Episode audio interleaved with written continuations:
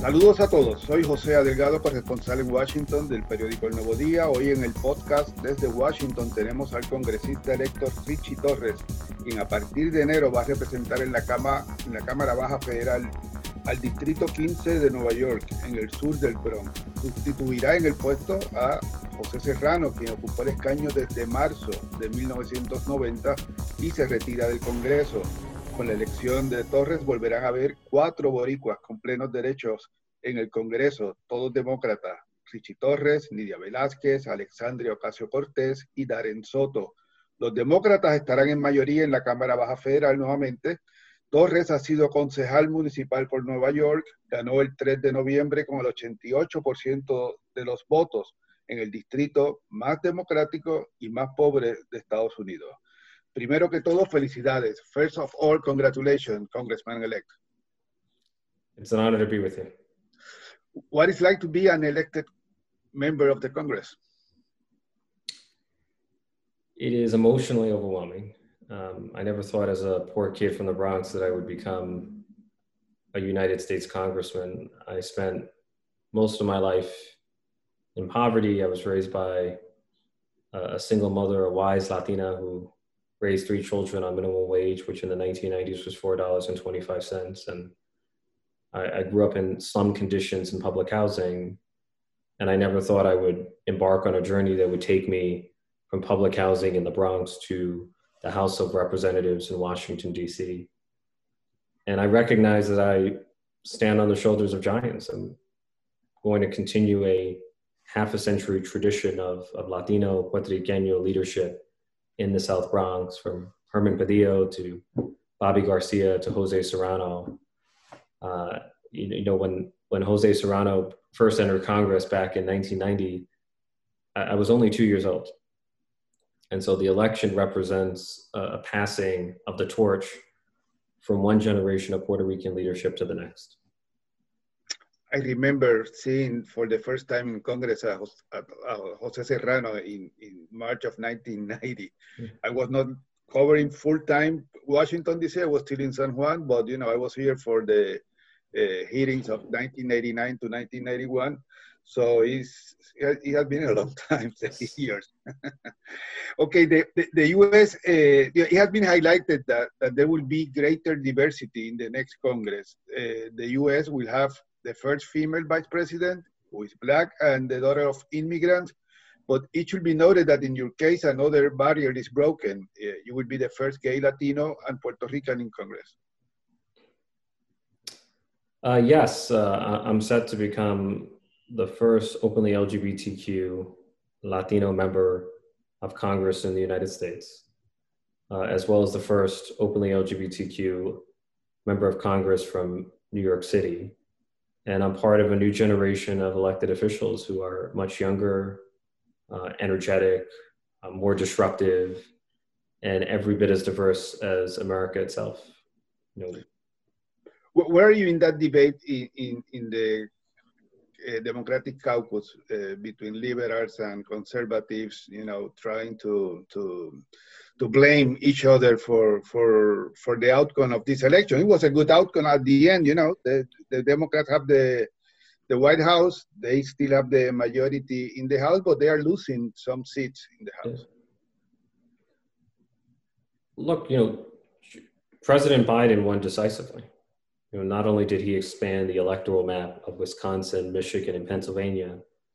Um, uh, I'm sorry, not only did he rebuild the blue wall, but he also expanded uh, the electoral map, turning both Arizona and Georgia into blue states. And there's reason to think that the Latino vote in particular was a decisive force in Arizona. Uh, there, there were disappointments, but you know, there's no single explanation that can account for the losses in all competitive races. Each each race has its own circumstances and dynamics. And what I often find is how you interpret the election results is often a reflection of your own ideological biases. Right? The moderates see the election results as a rejection of leftism, and the leftists see the re-election results as an embrace of leftism. And so we're simply rehashing the same old debate that's been unfolding in the party for the last two years. do, do, you consider that the result was a repudiation of Donald Trump?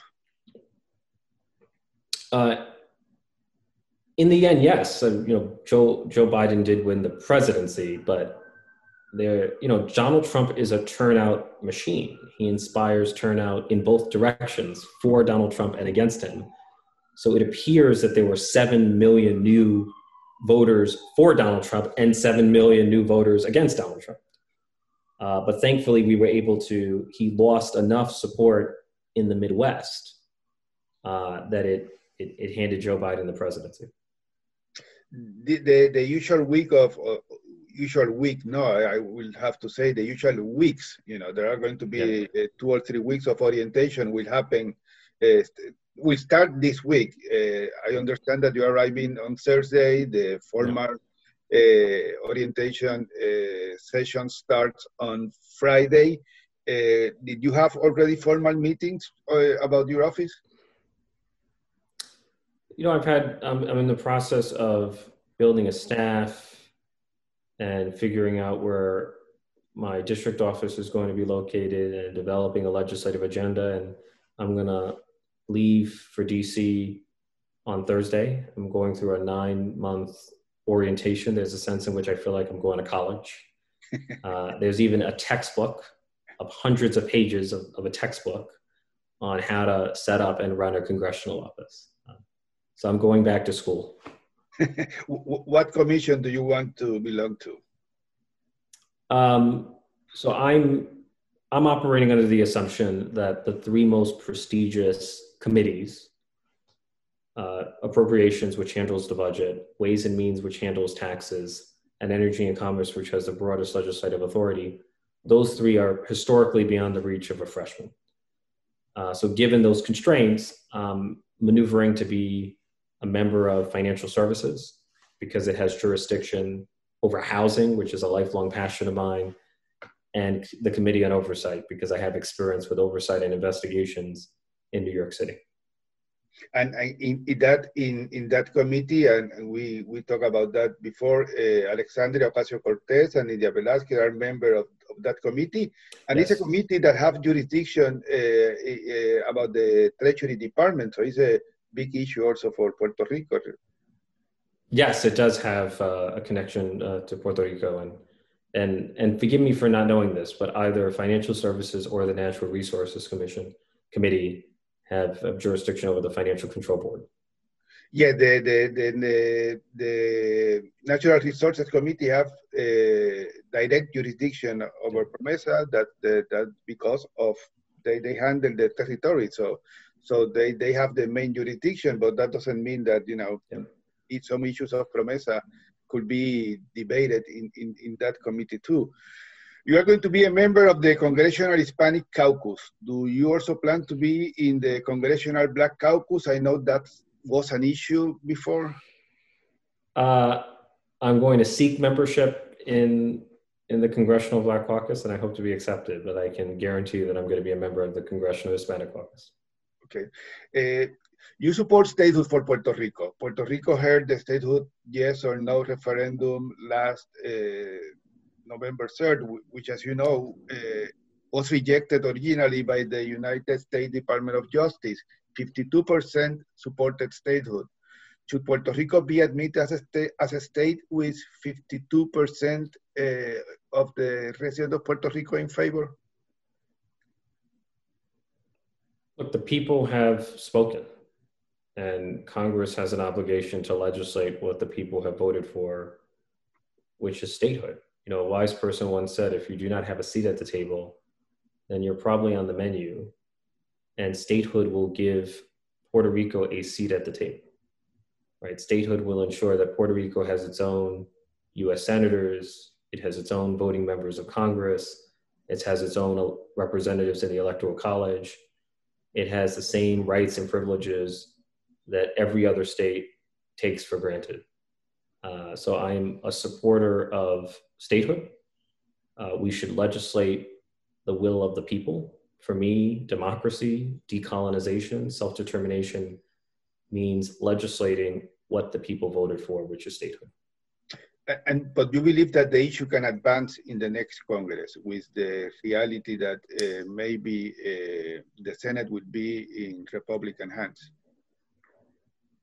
I am pessimistic about the prospects for two reasons. One, the the likelihood of Republican control, and two, the filibuster.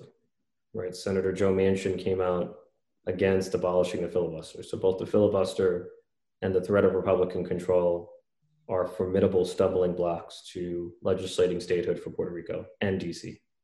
But do you you you, you favor that the Senate will will eliminate the filibuster? Um, it's unclear whether the Senate will. Yeah, yeah, I know, but you are in favor of it. I'm in favor of abolishing the filibuster. Yes. Okay, for and that include uh, not only statehood for Puerto Rico and Washington D.C. You are also in favor of increasing the number of uh, Supreme Court? I, am in favor of, of rebalancing the court, yes. Okay, okay. Go, going back to, to statehood, uh, Chairman Grijalva said uh, that any statehood status bill will need some GOP support to move the issue. You know, not, not, not, we are not talking about the possibilities of, of approving legislation, but he, he says, if, we, if I'm going to move the issue, I will need some GOP support. Do you agree? Um, I mean, I respect what the what the chairman has said, but you know, if there's a majority support within the conference, that's that should be sufficient to move it forward. And for me, the opinion that matters most are the opinion of the people on the island who voted for statehood. So we should legislate what the people voted for. And do you think that the Congress should have a discussion about the tax and economic consequences of statehood for Puerto Rico? The transition process, or this will be in your mind a, a fast track process? And, and I'm, i mentioned you that because people kind of talk about admitting uh, DC and Puerto Rico as, as, if they were similar cases, and mm-hmm. they are not. Well, they're not similar cases because uh, the, the difference is we've gotten direct authorization from the people on the island to enact statehood.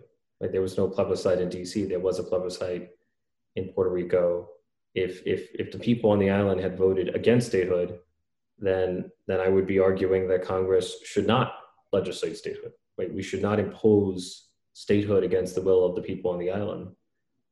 We should simply legislate what the people voted for. Okay, why should not the federal government offer other alternatives to Puerto Rico?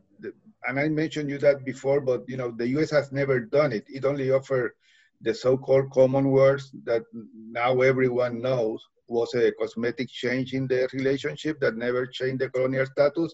And now they may be dealing with this proposal of statehood.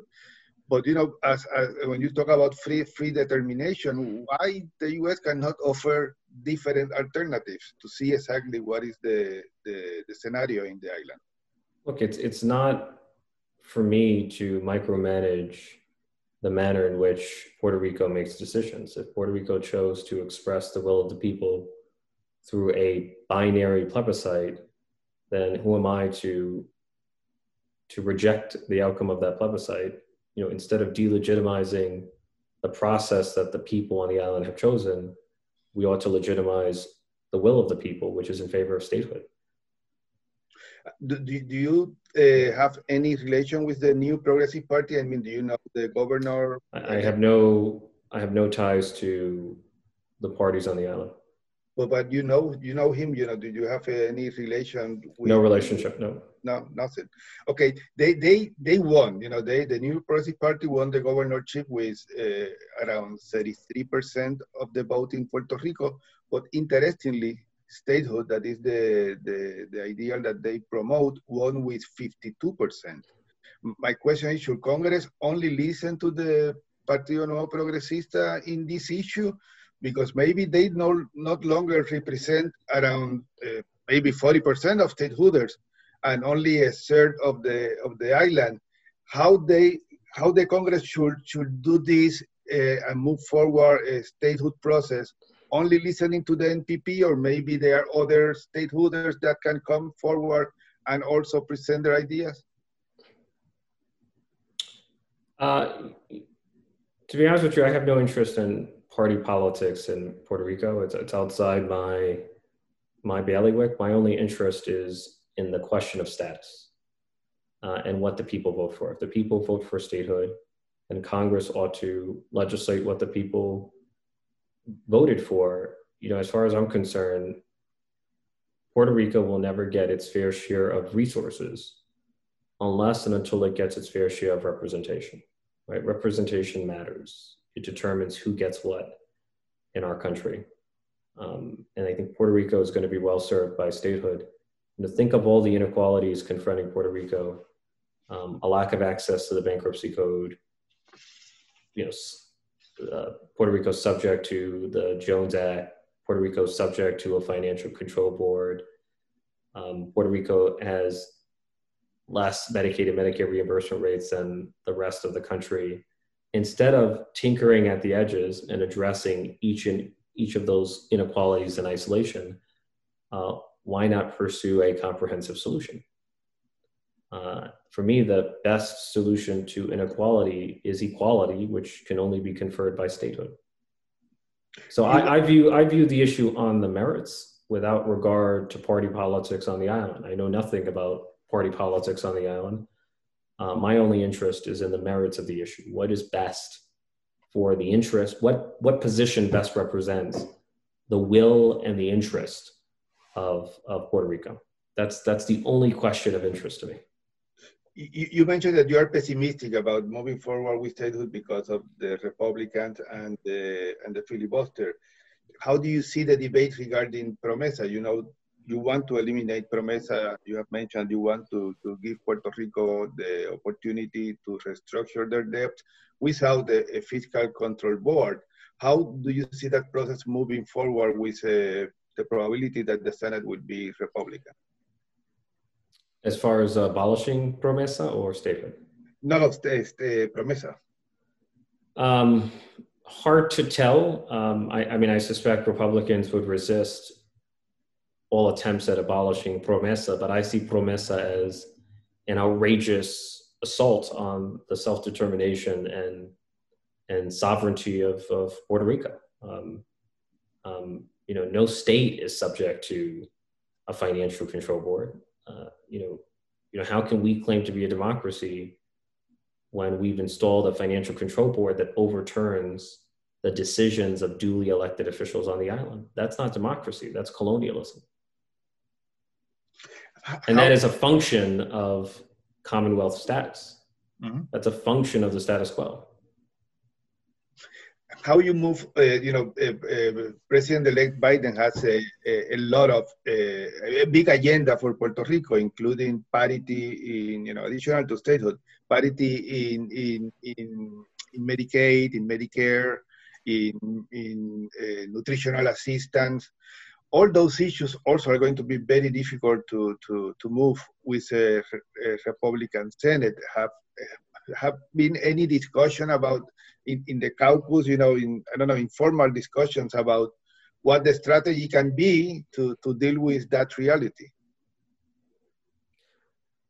Despite differences on the question of status, there's no doubt in my mind that the Democratic delegation, including the Puerto Rican members, right, Congress member Ocasio Cortez and Nydia Velázquez and Darren Soto and myself and others, are going to be firmly committed to fighting our heart out to ensure that Puerto Rico gets its fair share of resources, regardless of status. Um, despite our differences on the larger question of status, we are all in agreement that Puerto Rico needs to receive more support from the federal government.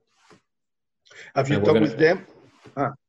I've had a few conversations, but um, you know, there's a New York City delegation meeting coming up soon, and I expect to have more detailed conversations. Do you see that we are going to be to see the same divide between, uh, you know, in these recent years, especially the last two years, we, we saw uh, Nydia Velázquez and Alexandria Ocasio-Cortez with a strategy regarding status different to uh, Darren Soto and Jose Serrano do, do you see yourself also working directly in the statehood issue with with Darren Soto more than with? Uh, yes, so there, there's no question that I'm in favor of statehood, especially in light of the plebiscite. But the four of us, I I'm convinced, will work together on ensuring that Puerto Rico, you know, receives the same Medicaid and Medicare reimbursement rates. Uh, you know, secure, I'm in favor of securing an exemption from the Jones Act. Um, like all of us care deeply about the, the fiscal health, the financial health, the need for financial support for people on the island. So I think we're going to be aligned on most of the issues. Okay. And what other issues you, you think you will uh, prioritize as a congressman? You know, so my greatest passion is affordable housing. You know, I believe that every person has a right to safe, decent, affordable housing. Uh, so I'm going to fight to reinvest in public housing, which in New York City has a capital need of $40 billion and counting. I'm going to fight to expand Section 8 vouchers so that families in need pay no more than 30% of their income toward their rent. Uh, I'm going to fight to expand the child tax credit, the earned income tax credit, hazard pay, unemployment insurance, so that we put more money in the pockets of struggling families whose spending is going to have the greatest impact in breathing new life into our economy. And, and the child tax credit is of particular concern to me you know, more than half of Latino families are excluded from the full benefit of the child tax credit. It is deeply regressive. And so, if we were to extend the child tax credit to the poorest families, including Latino families, uh, then we would cut child poverty by 40% in the span of one year. You know, for me, ending child poverty is a moral imperative because where you are born and where you live should never be a barrier to how far you can go and how high you can rise in America. Do you think that the Congress should move forward now with a stimulus bill, you know, to mitigate uh, the coronavirus pandemic, or is better to wait for for President-elect Biden and try to to, to move forward a, a bigger a bigger deal, a, a more comprehensive proposal? I, I would support action. I, I you can do both. You could have a stimulus package both now and later on, and I would respect the judgment that the speaker makes about what's best for the country. Um, you know, I'll speak from the perspective of a New Yorker. You know, there's never been a moment in the history of our country when New York State government and New York City government and the public transit system, the MTA, were caught in a fiscal death spiral all at the same time uh, we cannot survive the absence of federal support. We desperately need um, emergency funding from the federal government in order to sustain New York State and New York City government, and in order to sustain the public transit system, which is the lifeblood of our city. Uh, so for us, the stakes are a matter of life and death. You had a meeting at the end of uh, September with Speaker Pelosi. I did. Can you tell us, you know, what, what you talked with her? Um, I spoke to the speaker about, you know, I was introducing myself and uh, expressing an interest in in serving on financial services, and and and we spoke about, you know, the issues that matter most to the South Bronx, issues of health and housing, schools and jobs, and, and the need for federal funding to support cities like New York and places like the South Bronx. Do you know the resident commissioner of Puerto Rico, Jennifer Gonzalez? You know that she's a Republican. Uh, she was supporting uh, President Trump, but she recognized uh, last weekend, you know, the, the victory of uh, Joe Biden. Do you know her? She, I received a, uh, she congratulated me uh, when I won the primary back in June. But you, you, you don't know her? I, don't know her personally, but I've spoken to, I've spoken to the commissioner once on the phone. Okay, okay.